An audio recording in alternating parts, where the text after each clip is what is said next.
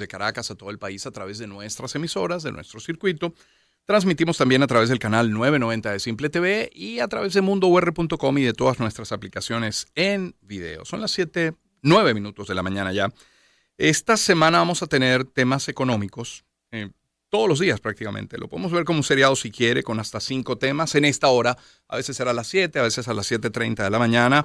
Desde ayer y hasta el viernes, porque ayer hablamos de criptomonedas, y hoy vamos a hablar de petróleo, básicamente de petróleo, eh, base fundamental de nuestra economía hasta el día de hoy al menos. Distintos analistas han venido coincidiendo, y les hemos tenido algunos acá en el programa, que para recuperar al país se debe pasar por un acuerdo político. Eh, para inmediatamente y luego de ello recuperar la industria petrolera, obviamente que requiere un importantísimo aporte de dinero, entendiendo que tomará tiempo y que depende además de factores como, por ejemplo, sanear los servicios públicos, la seguridad jurídica y, un largo etcétera de elementos que son necesarios. Todo ello generaría la confianza que necesitan los inversionistas. Y sobre esto y más queremos conversar hoy con Francisco Rodríguez, quien ha hecho una robusta publicación en esta materia en conjunto con su organización. Francisco Rodríguez es doctor en Economía, profesor de Práctica de Asuntos Internacionales y Públicos de la Escuela Joseph Corbel de Estudios Internacionales, Universidad de Denver, PhD, fundador y director de Oil for Venezuela, fundador de Petróleo por Venezuela, repito, y su cuenta arroba Oil for Venezuela. Doctor Rodríguez, bienvenido, ¿cómo está?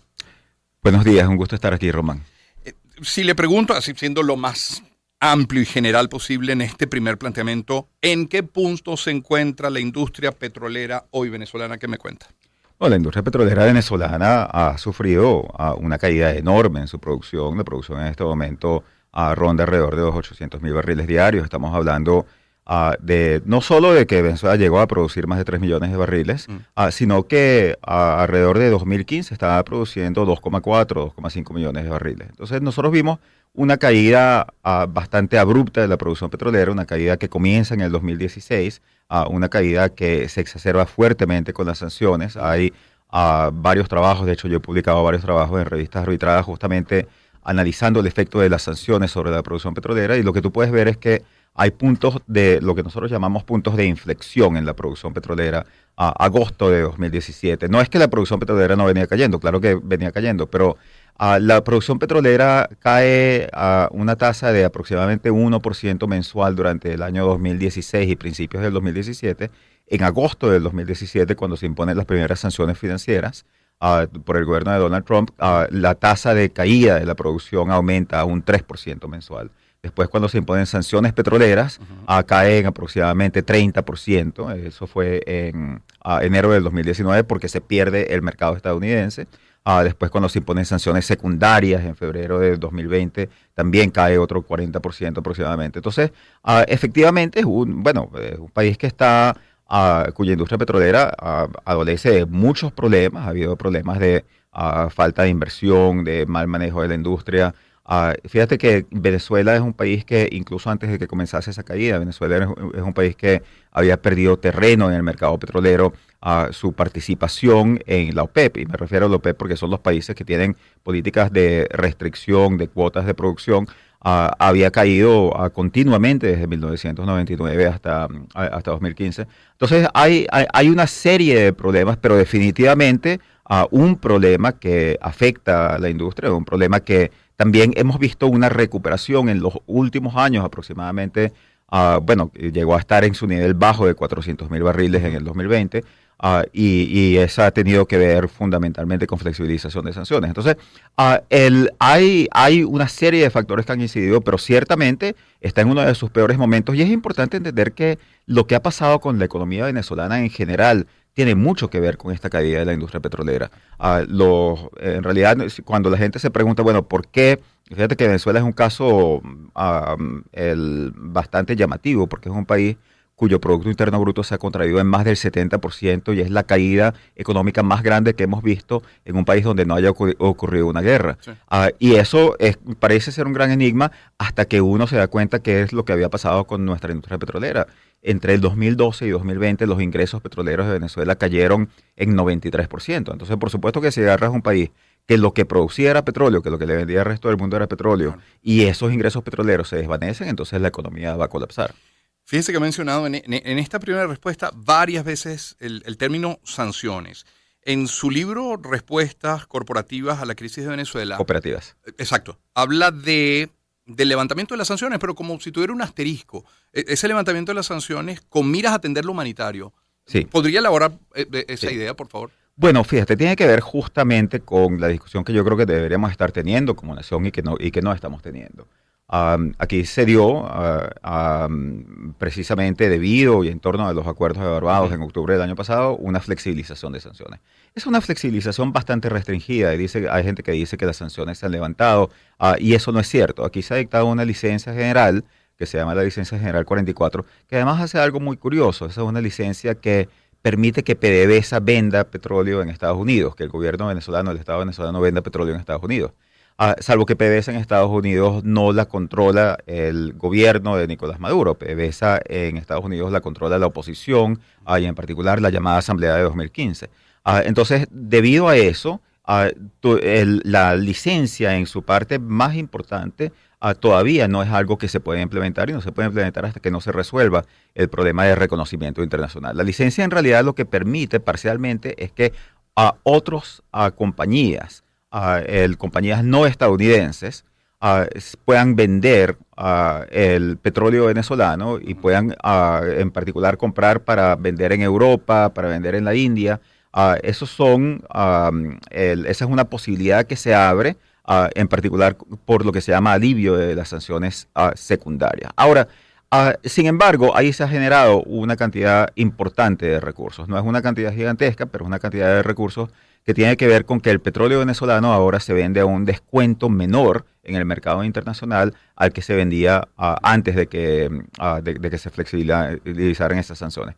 Pero nosotros no estamos teniendo una discusión como país sobre qué se hace con esos recursos. Mm. Los 2.000, 3.000 millones de dólares que han entrado en los últimos seis meses como resultado de la flexibilización de sanciones. Sabemos en qué se está gastando, sabemos cómo se están dirigiendo, sabemos si están efectivamente dirigidos a atender la eh, emergencia humanitaria. Entonces, el planteamiento que nosotros hemos hecho desde la fundación que yo dirijo, la Fundación Petróleo por Venezuela, ah, es que esos recursos se utilicen bajo un mecanismo robusto de ah, supervisión internacional como parte de un acuerdo político, un acuerdo político que debe ir más allá de las actuales partes del, conflicto político uh, que involucre e incluya a la sociedad civil, uh, y donde efectivamente podamos saber qué es lo que se hace con ese dinero. Y esto también tiene que ver con que se cumpla la parte del acuerdo de Barbados e incluso el acuerdo de México que se firmó uh, antes de Barbados en noviembre del 2022. Aquí se creó un, o bueno, se creó en México, pero se creó para Venezuela, un fondo social que supuestamente iba a recibir 3 mil millones de dólares, iba a ser administrado por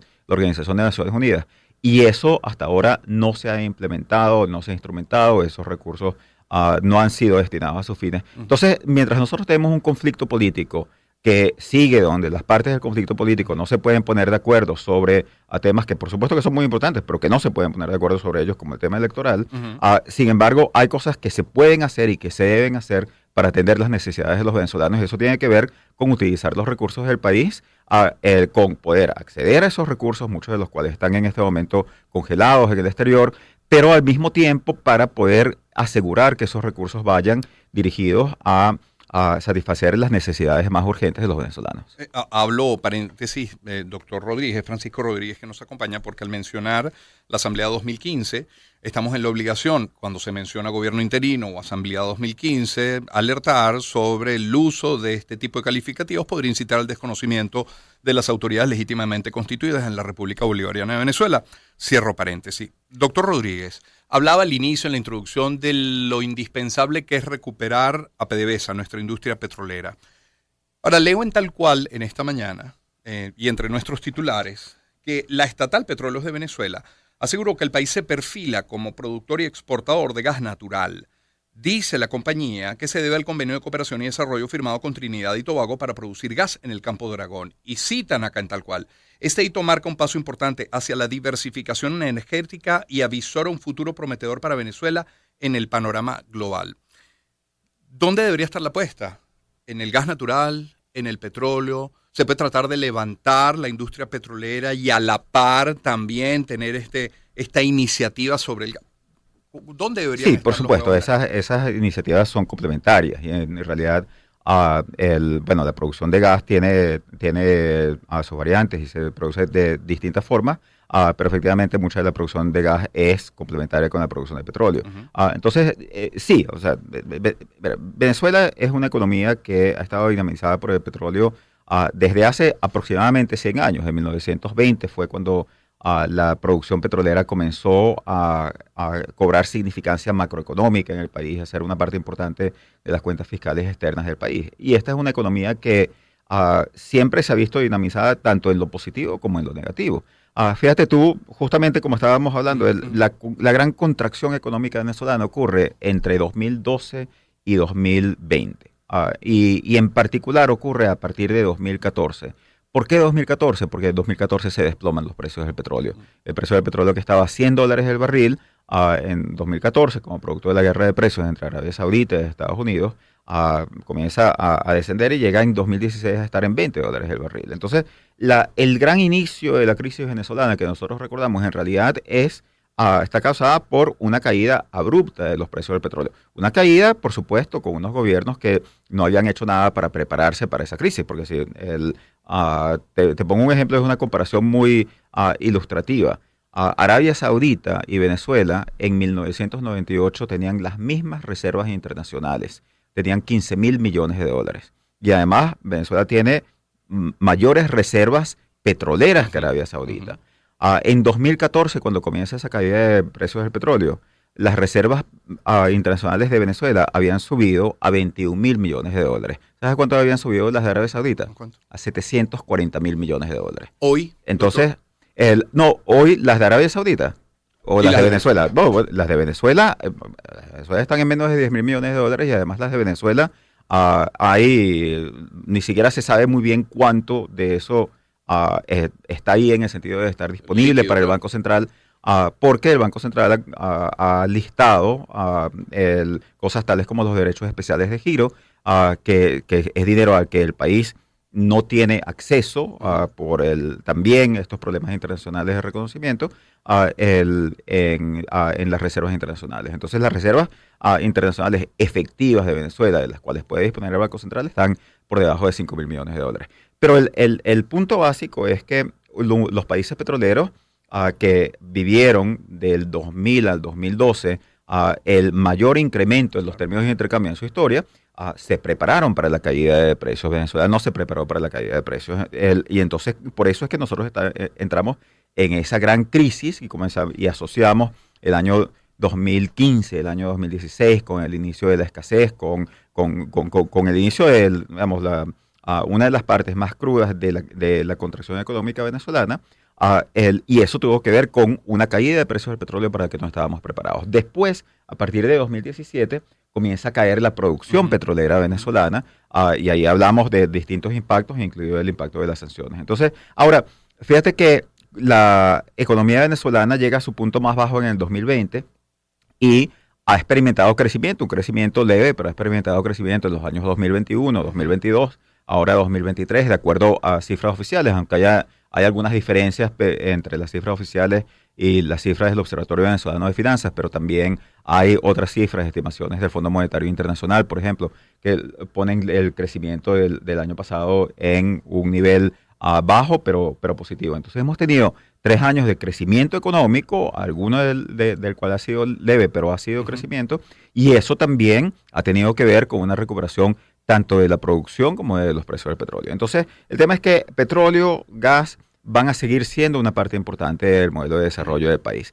La, la inversión del Capo Dragón en Trinidad y Tobago es una inversión que se da justamente porque hay una autorización de Estados Unidos, el, el gobierno de, de Trinidad puso bastante esfuerzo para que se le diese a lo que se llama, no es exactamente una licencia, pero sí es una autorización que le exonera de sanciones ah, secundarias. Ah, entonces estas cosas son, son posibles y son más factibles cuando estamos en un entorno de flexibilización. Pero, pero hay un tema que no tenemos que olvidar, que es que ah, el, si el- la falta de diversificación de la economía venezolana ah, y de sus exportaciones no es algo que se atiende, ah, entonces vamos a estar sujetos a esta misma volatilidad, aún si recuperamos la industria petrolera, esta misma volatilidad en los términos de intercambio ah, que ha causado mucha inestabilidad para nuestra economía. Y parte de los retos tiene que ser el desarrollo de una política industrial que permita que el país desarrolle otras industrias de exportación. Se ha mencionado en esta conversación casi tanto como sanciones el, término recuperación. Nos acompaña el doctor Francisco Rodríguez en el estudio.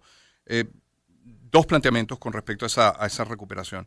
Suele pensarse que sin una recuperación de la industria petrolera, la economía venezolana no se va a poder recuperar, porque podríamos hablar del potencial del turismo, pero para la inversión en turismo necesita uno o los recursos que vengan de la industria petrolera o una importante inversión internacional.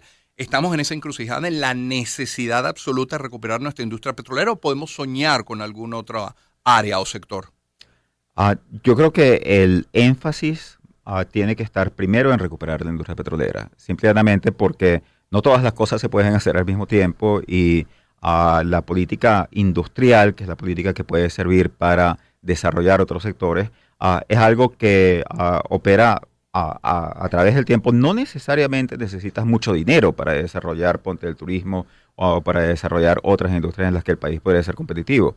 Ahí a veces hay el efecto contrario, lo que en economía se llama la enfermedad holandesa, que es que cuando tú tienes ingresos, por ejemplo, de un producto como el petróleo y comienzan a entrar muchos ingresos por exportaciones petroleras, por un boom petrolero, entonces la moneda se te fortalece y si bien la moneda, una moneda fuerte es bueno para los venezolanos porque entonces podemos comprar productos importados más baratos, no es bueno para la producción nacional porque esos productos importados hacen que la industria nacional se haga menos competitiva. Entonces, no siempre, no, siempre tener mucho dinero es necesariamente algo que te ayuda a desarrollar otros sectores.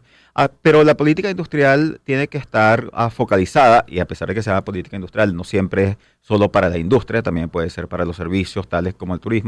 Ah, la política industrial usualmente tiene que estar ah, focalizada en inversiones de largo plazo que permitan desarrollar ventajas comparativas y competitivas, ah, por ejemplo, a través de la provisión de infraestructura pública, el que es lo, eh, a través de la provisión de temas de seguridad, de inversión en la reputación del país, a través de la adopción de tecnología, que, que, es los, los países que son capaces, como en el caso de los, ah, los tigres asiáticos, en el caso de Corea del Sur, de Taiwán, de poder desarrollarse en base a la manufactura, lo que han sido muy efectivos es importando e imitando tecnología de, de otros países. Entonces, ahora, lo que pasa es que a final de cuentas nosotros seguimos siendo una economía que tiene una ventaja comparativa enorme en el petróleo. Seguimos siendo una economía ah, que es dueña de las reservas petroleras más grandes del mundo, de acuerdo con algunas estimaciones. Ah, y si nosotros no utilizamos esa gran capacidad que tenemos ah, de producir y vender petróleo al resto del mundo, nosotros estaríamos desperdiciando una oportunidad. entonces, para recuperar la economía venezolana, lo lo, más fácil, lo más sencillo, a pesar de que sí requiere inversión y requiere condiciones más que todo, pero lo que el país sabemos que puede hacer y sabemos que puede hacer razonablemente bien y debería ser capaz de hacerlo mucho mejor, es recuperar la producción petrolera. Si Venezuela, en vez de estar produciendo 800 mil barriles, ah, pudiese aumentar, que con, un plan de recuperación de la producción petrolera, ah, con una reinserción de Venezuela en los mercados petroleros y financieros internacionales, el país dentro de 3, 4 años podría perfectamente estar en los 2 millones de barriles diarios nuevamente. Ah, entonces ahí nosotros estamos hablando de una cantidad de ingresos muy significativos para el país ah, que permitirían dinamizar a la economía. De este Luego otro tema, la administración de esos recursos, pero efectivamente se contaría con ello. Lo otro que tiene que ver con la, con la recuperación, uno piensa en fases de recuperación y dice, bueno, habrá que empezar por recuperar la planta física y las refinerías y los taladros y volver al tema de la, de la exploración pero luego intentar recuperar unos mercados que eran los mercados naturales y que perdimos. En ese sentido, deberíamos coquetear, seducir, intentar recuperar aquellos mercados, pero sin abandonar esos mercados de los, de los que hoy son aliados de nuestro país?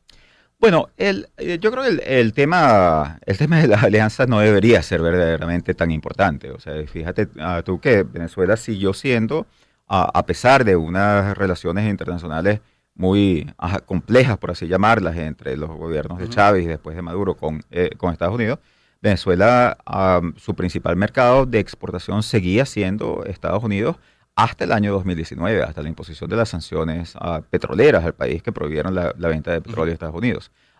el, Venezuela tiene razones naturales para ser el principal suplidor de petróleo de Estados Unidos y hay razones importantes que tienen que ver con los costos geográficos, con los, eh, con, los descuentos necesarios para enviar petróleo a la China. Ahora, dicho eso, esa es una de las, uno de los determinantes de a quién tú le vendes petróleo, la, cercanía y proximidad geográfica, ah, no es la única, porque Venezuela produce mucho petróleo pesado y ese petróleo es un petróleo que es manejado solo por ciertas refinerías, tienen que ser refinerías que están ajustadas a, ese tipo de petróleo. Esa es la razón por la cual eh, era tan importante y es tan importante preservar a Citgo. Ah, el, ahora, al mismo tiempo, hay muchas refinerías en la India, Ah, el, mm, también en China, pero en particular en la India hay muchas refinerías, hay varias refinerías que están adaptadas al petróleo venezolano. Ah, y fíjate que otra de las consecuencias que se ha dado como resultado de la flexibilización de las sanciones ah, y de la licencia general 44 es que Venezuela ha vuelto a exportar petróleo a la India ahora. Entonces,